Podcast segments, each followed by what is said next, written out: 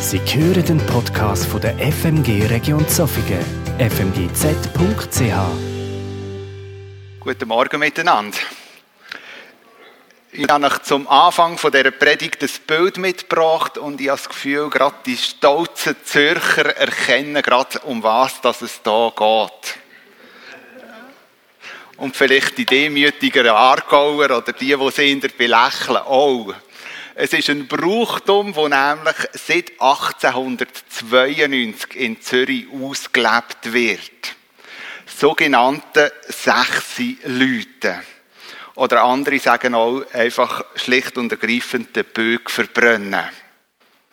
Das Bild sagt oder zeigt eigentlich so den Kern von dem Fest. Es sind 7000 Bördeli, die hier aufeinander biegen werden. Und zuoberst oben kommt ein Schneemann drauf. Und eigentlich ist das Ziel, dass einfach nur verlustigst gleich verbrennt. Und der Schneemann, der ist ja nicht einfach nur verlustig dort oben drauf, sondern der Schneemann hat ganz eine spezielle Bedeutung. Oder eine wichtige Aufgabe, auch bei den Zürcher. Und zwar geht es darum, dass spätestens dann, wenn der Kopf vom Schneemann dir das Wetter, sozusagen den nächsten Sommer voraussagen. Also wie das Wetter der nächste Sommer wird. Meistens wird das Fest so an der Tag- und Nachtgleiche gefeiert. Und das, oder nächstes Jahr besser gesagt, ist dann ein bisschen später im April. Das Jahr hat der Schneemann oder der Böck, wie man ihm sagt, einen neuen Rekord aufgestellt.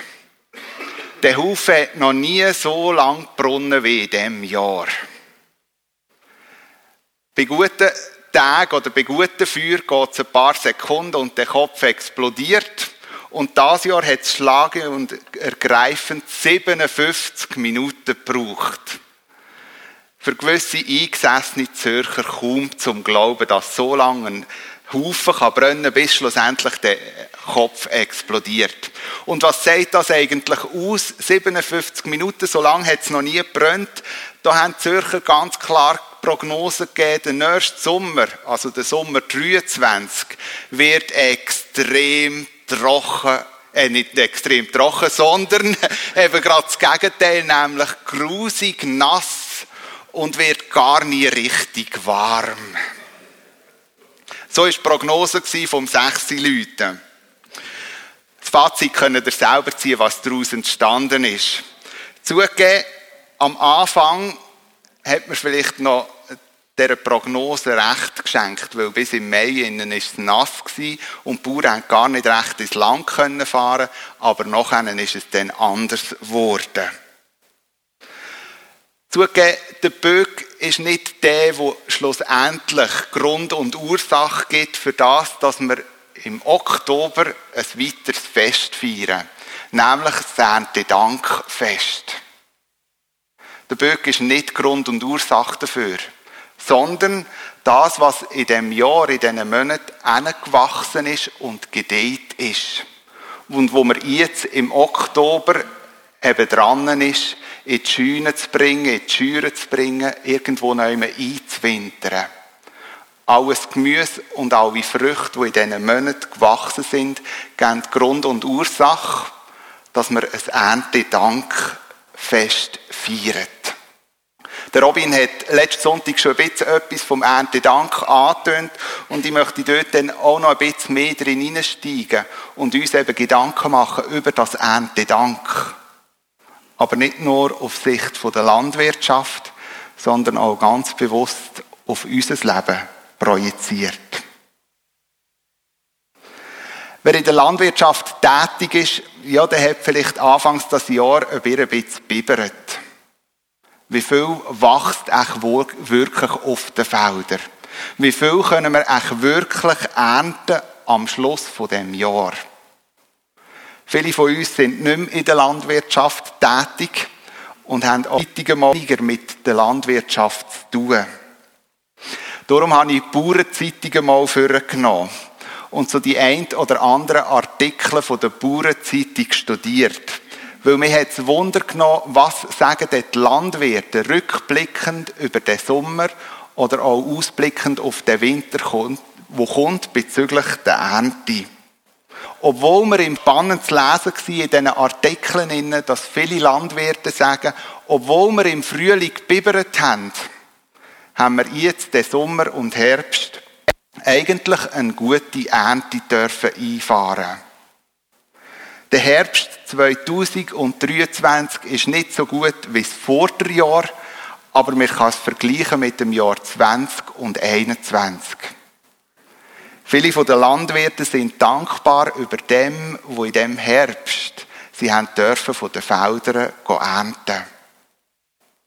Auch gewisse Obstspuren sind zu Wort gekommen und einer hat geschildert, wie die eine Plantage von seinen Obstbäumen zerhagelt worden sind und andere gerade gar nicht.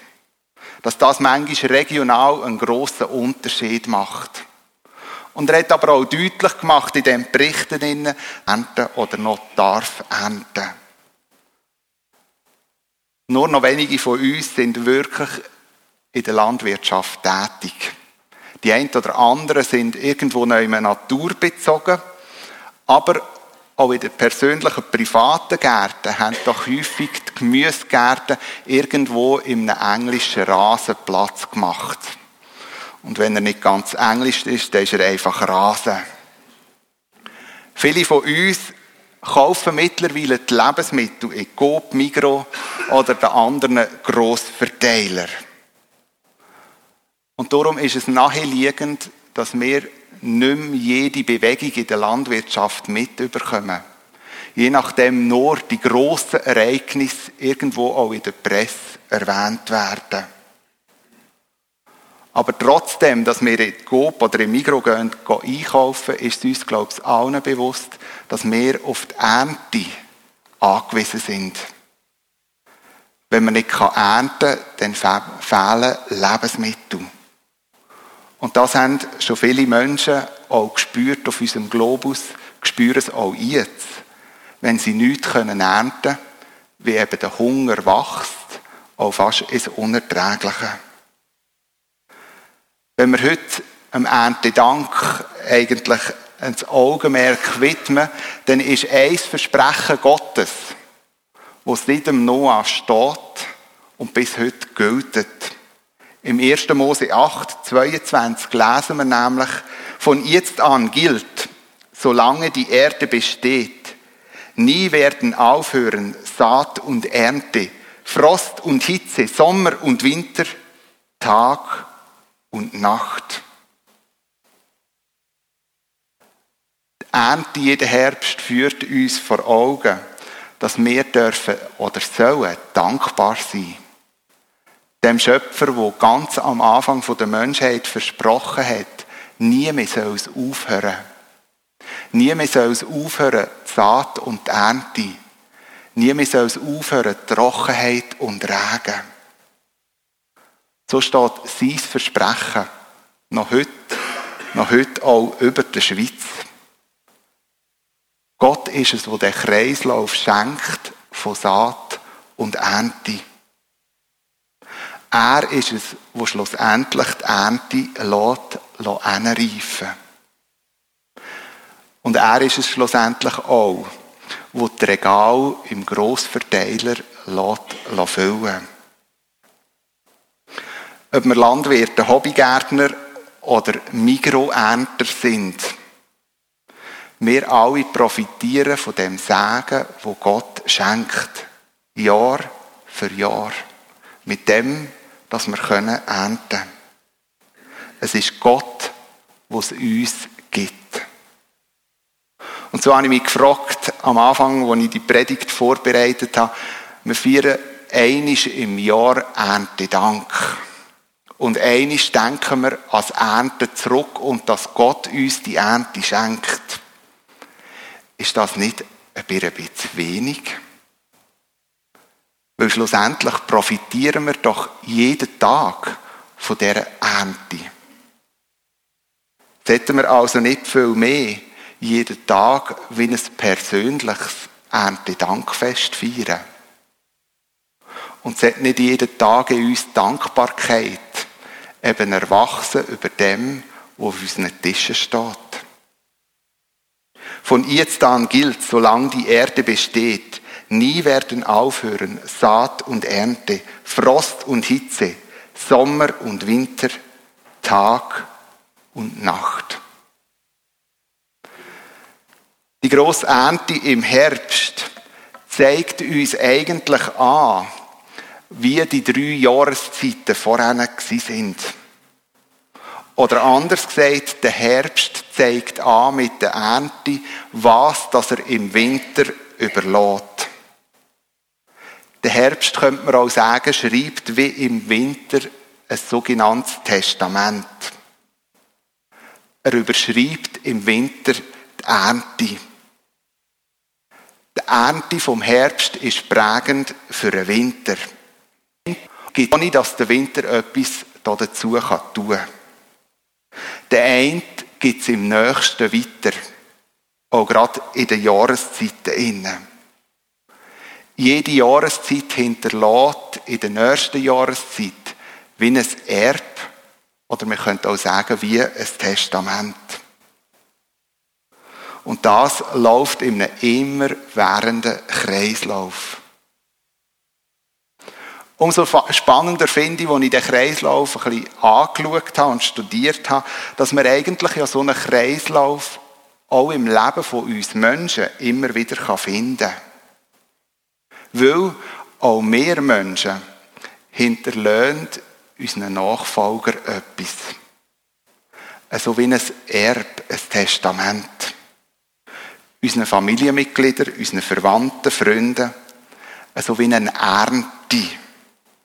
Und wenn ich von Ernte und Testament bei uns Menschen rede, dann geht es mir nicht ums Guthaben auf dem Konto, wo wir jemand anderem weitervererben oder in ein Testament schreiben und die nächste Generation wie kann ernten von dem.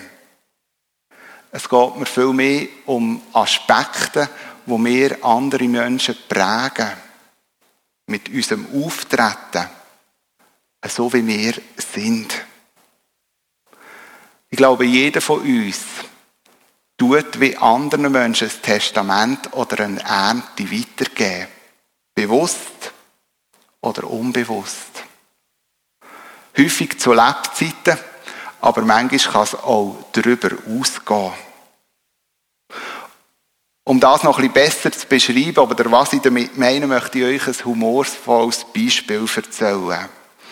Das Beispiel spricht von einem jungen Ehepaar, das frischer geheiratet hat. Und wie die Ehefrau in dieser frischen Ehe eigentlich prägt worden ist von ihrer Mutter, hat sie Sonntag für Sonntag einen Braten vorbereitet für ihren Mann. Weil schlussendlich tut man doch den Mann verwöhnen.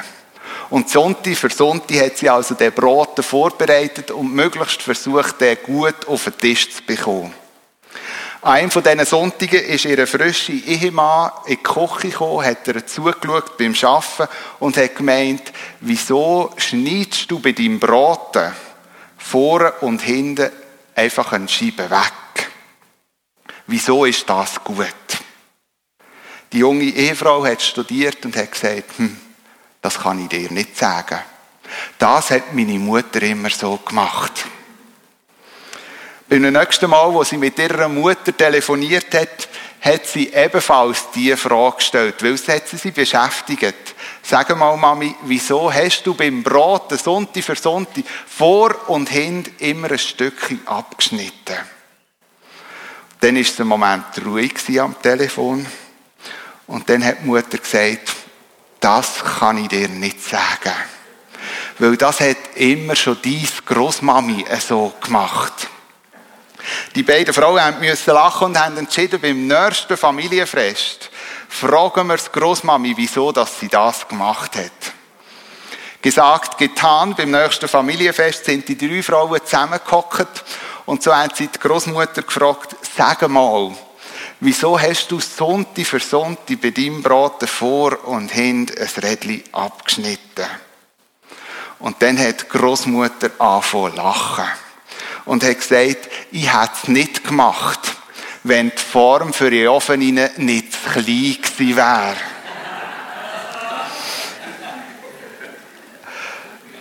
So oder anders, glaube ich, gibt es verschiedene Beispiele, wo man von Generation zu Generation weitergibt. Manchmal bewusst und in dem Fall von dieser Geschichte eher unbewusst. Die einen geben es der nächsten Generation weiter. Wie ein Testament oder im Bild wie vom Herbst, wie eine Ernte. Und an dieser Stelle kommen wir langsam zum Bibeltext, wo ich euch möchte ein paar Gedanken dazu geben, aber vorher noch zuerst ein bisschen den Kontext, damit ihr wisst, in welchen Vers oder in welcher Geschichte, dass ich euch hier den Text vorlese. Der Text nimmt uns mit in die Josefs-Geschichte. Der Josef, so lesen wir im ersten Buch Mose, hat zu einer Familie gehört, wo bereits schon elf Söhne gelebt haben. Also er ist der Elfte. Der Sohn vom Jakob. Der Jakob, so lesen wir in der Bibel, hat unterschiedliche Frauen gehabt. Der Josef hat von seiner Lieblingsfrau, der Rahel, abgestammt. Es ist der erste Sohn von seiner Lieblingsfrau gewesen. Der Rahel ist bei der Geburt von ihrem zweiten Sohn, von Benjamin, gestorben.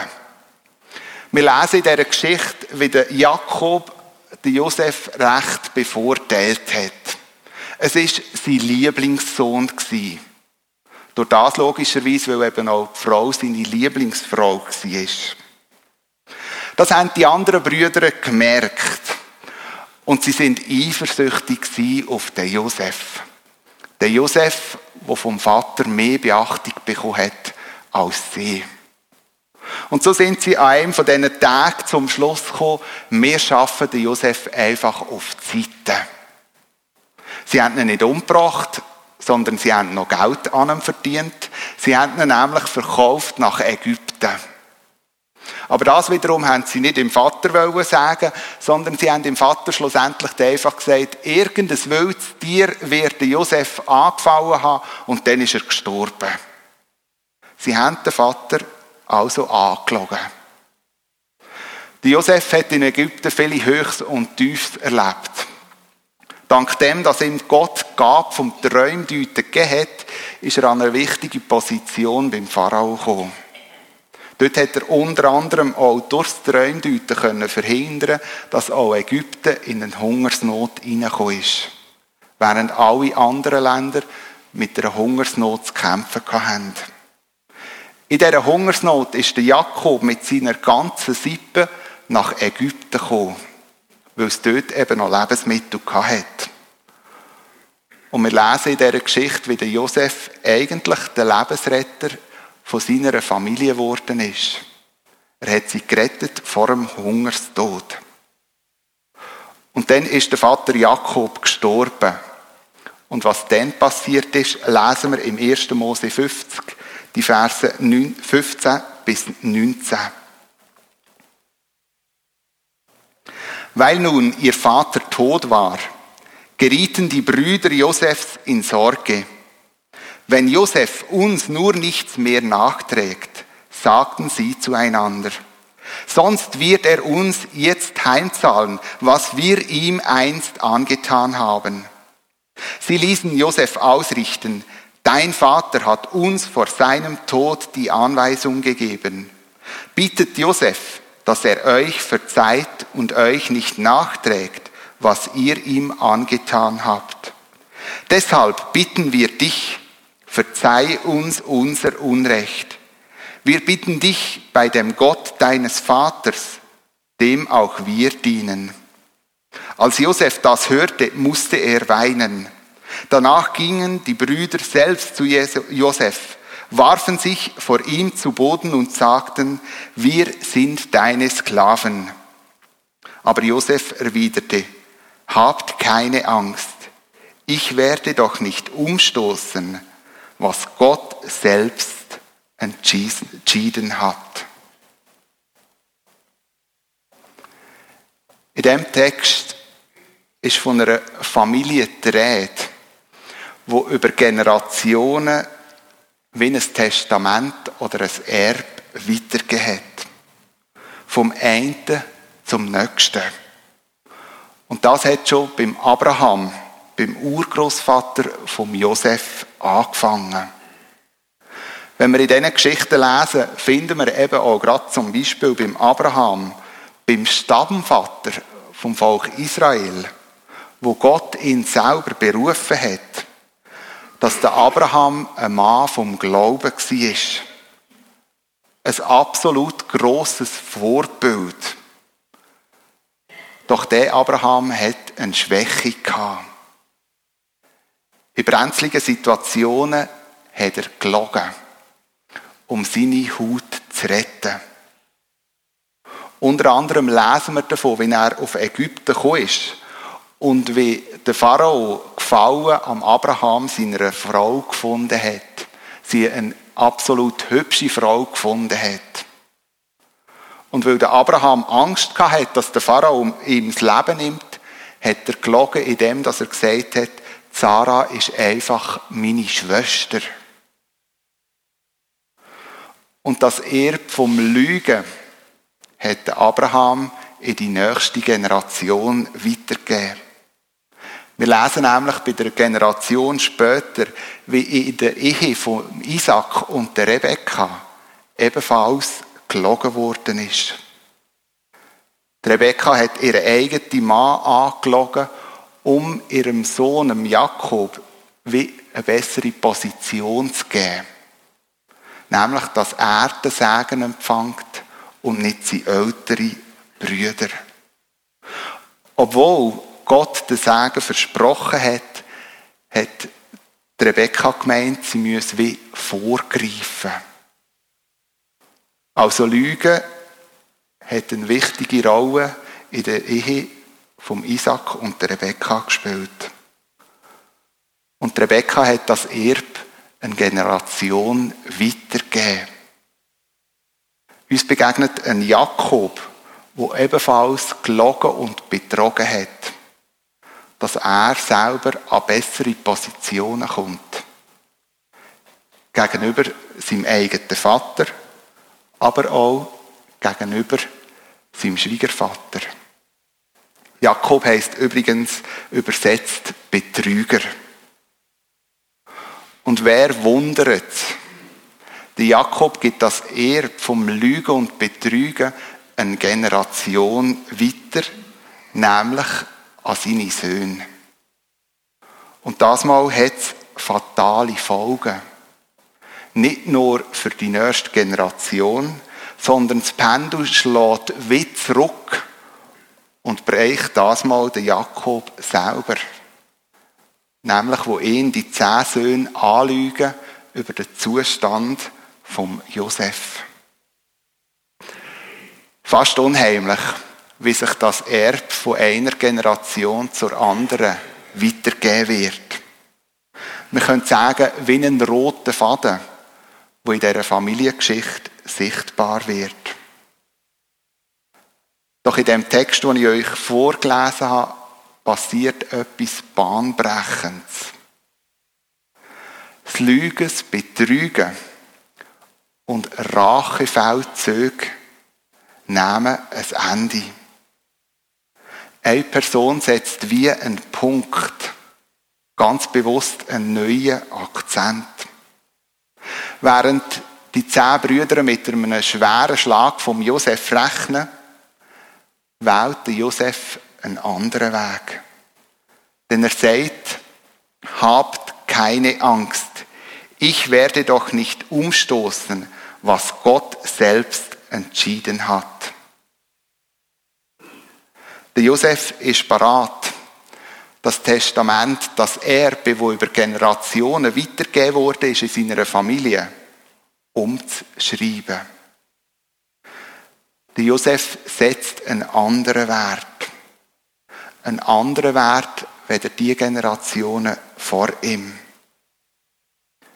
Der Josef hat es zugelassen, dass Gott an ihm und in seinem Leben geschaffen hat. Ja, dass Gott ihn auch an dem Punkt hat dürfen verändern. Und diese Veränderungen haben es nicht zugelassen, dass er in die alten Lebensmuster zurückgekehrt ist. kommen wir zu dieser Geschichte vom Braten zurück. Wo in deinem Leben, in deiner Familiengeschichte, gibt es ein sogenanntes Erbe oder ein Testament, wo über Generationen einfach weitergegeben werden.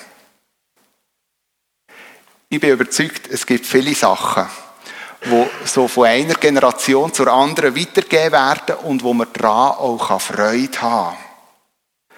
Weil sie positive Auswirkungen haben. Vielleicht sogar Sachen, wo man regelmäßig darüber lachen kann. Und manchmal hört man ja auch den Ausspruch, ganz wie der Papa oder ganz wie die Mama. Ich denke, es gibt gewisse Erbe oder Testament, wo so über Generationen weitergegeben werden, wo auch ein Geschenk sind. Aber manchmal denke ich, wenn wir tiefer graben, kommen Sachen zum Vorschein, wo alles andere ist, als dass wir darüber lachen könnten. Verhaltensweisen, Charaktereigenschaften, ja Gewohnheiten, wo seit Generationen weitergegeben werden und wo negativen Einfluss auf einem selber oder aufs Leben der anderen haben. Vielleicht erkennt man in der Familiengeschichte vom Abraham, wo bis zum Josef gegangen ist, so einen roten Faden, wo im eigenen Leben und in der eigenen Familiengeschichte sich eigentlich auch so durchgezogen hat. Mit der Wahrheit ist es immer so eine Sache gewesen. Lieber hat man irgendwo noch etwas vortäuscht. Vielleicht um den Frieden zu bewahren oder irgendwo jemanden zu schützen. Lieber hat man gelogen, als die Worte zu sagen. Vielleicht entdeckt man auch einen roten Faden, der sich Jähzorn beschreibt. Jähzorn, der sich über Generationen immer weiter vererbt hat. Jähzorn, der spürbar war im Umgang mit Geschwistern, mit dem Partner oder in der Erziehung der Kind. Vielleicht ist aber auch der rote Faden, der sich durch eine Familiengeschichte durchzieht, gewisse Machtgelüste, die man hat. Oder ein Geltungszwang, der die Familie über Generationen prägt hat. Heute Morgen möchte ich euch Mut machen, einmal einen ehrlichen Blick in euer Leben zu wagen. Welche Sachen, die über Generationen weitergegeben worden sind, ab welchen kann ich mich freuen? Welche Sachen haben mir geholfen, sind ein wertvoller Schatz? Letztens hat sich bei mir eine Frau entschuldigt für eine Situation, die unangenehm war. Und nach dieser Entschuldigung hat sie gesagt, Entschuldigung, dass ich mich entschuldige. Aber in unserer Familie ist der Wert vom sich können entschuldigen, ohne dass einem ein Zacken aus der Krone geht, sehr hoch gehalten worden. Aber heute habe ich so ein Gefühl, es wird nicht mehr erwünscht. Was für ein wertvoller Schatz, wo in dieser Familie von dieser Frau gelebt worden ist. Habt den Mut, dich über Wertvolles freuen.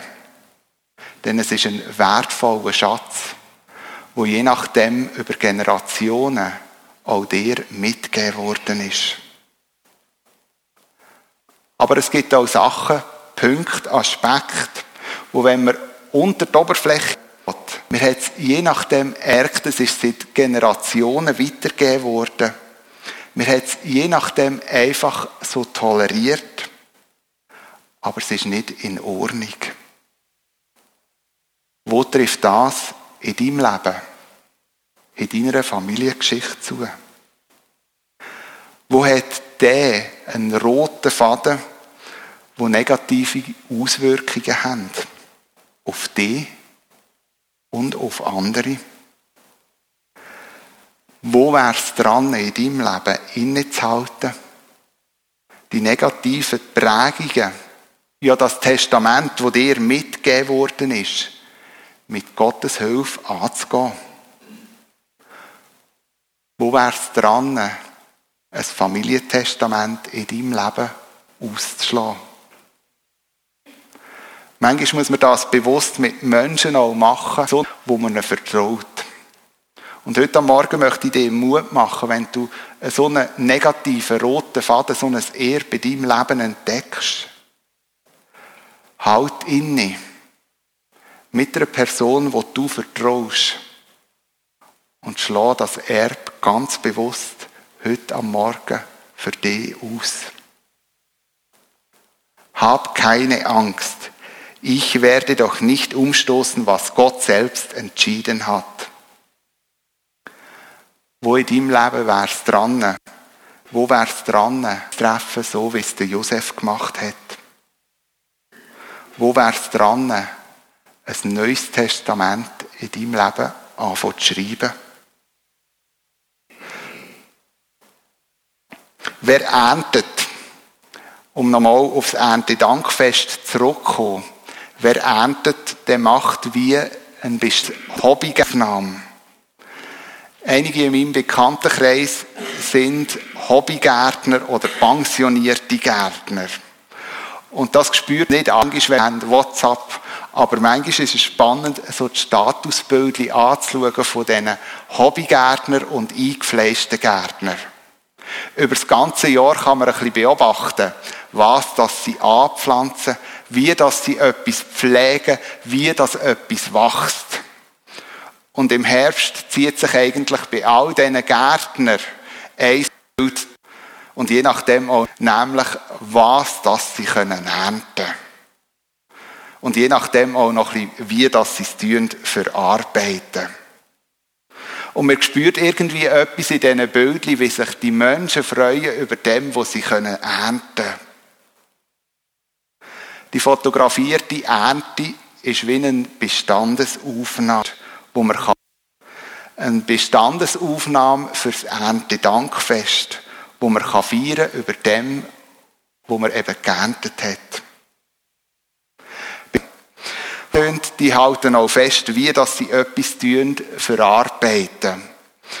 Wo die Erdbeere-Saison war, habe ich Fotos von einer Bekannten, die ebenfalls im Status veröffentlicht hat, wie sie am Morgen ist Erdbeere gönnen und nachher 150 Gläschen Erdbeere-Gumpfi in einem Tag gemacht hat.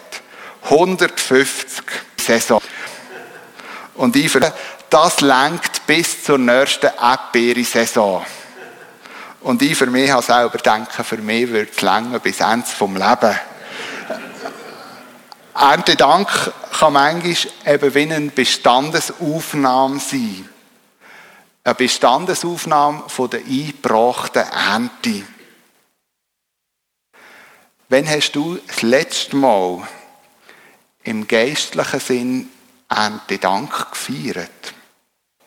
Sprich, wann hast du das letzte Mal einen Blick in dein Leben hineingemacht, um festzustellen, wo dass du im geistlichen Sinn gewachsen bist. Wo dass sich die Beziehung zum dreieinigen Gott verändert, vertieft und greifet hat. Wo hast du greifet im geistlichen Sinn, wo einen positiven Einfluss hat auf dich und dein Umfeld. Vielleicht stellt man auch fest, wenn man so ein geistliches Erntedankfest feiern und einmal ein genauer anschaut, dass es verschiedene Einflüsse gibt, wo die Beziehung zu Gott, das geistliche Wachstum, irgendwo neu Schaden zugefügt hat.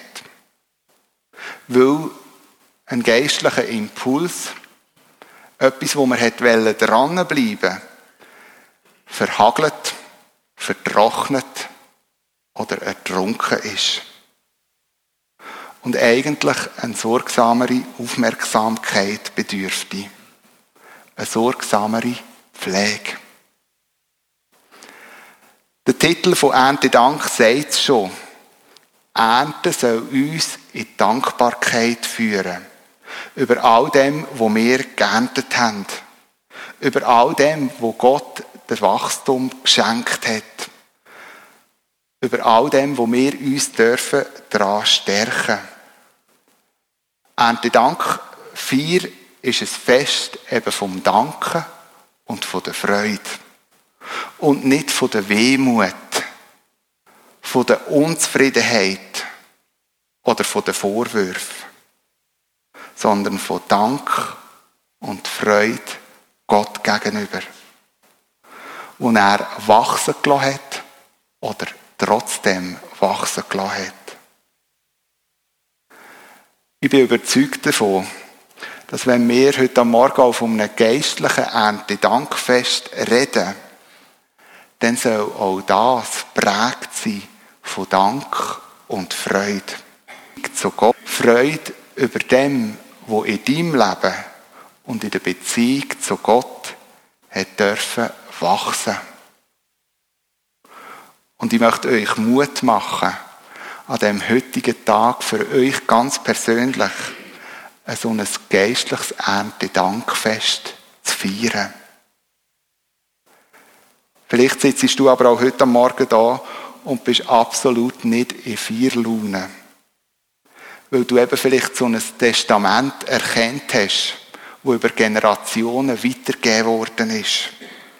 Oder weil du je nachdem erkennt hast, dass verschiedene Faktoren in deinem Leben wieder geistlich Wachstum gehemmt, verhindert oder bremset haben. Für was soll ich da noch danken und mich freuen? Wenn es dir so geht, dann möchte ich dir heute einen Zuspruch weitergeben. Lass dich nicht entmutigen. Lass dich nicht erdrücken. Das Erkennen und das Eingestehen, dass im eigenen Leben ein Testament muss ausgeschlagen werden oder in einem gewissen Bereich wieder mehr Augenmerk muss gewidmet werden, ist es erstes Indiz, dass in dir wieder etwas am Keimen und am Wachsen ist. Und über das darfst dich auch freuen. Und noch ein weiterer Zuspruch, wenn du genau mit diesen Gefühlen zu kämpfen hast. Jedes Erntedank macht die Möglichkeit, in der nächsten Saison anders anzugehen. Ich wünsche dir, dass wenn wir in einem Jahr wieder Erntedank feiern, auch geistliches Erntedank feiern, dass du sehen darfst, wie etwas von dem heutigen Erntedank hat dürfen erwachsen. Amen.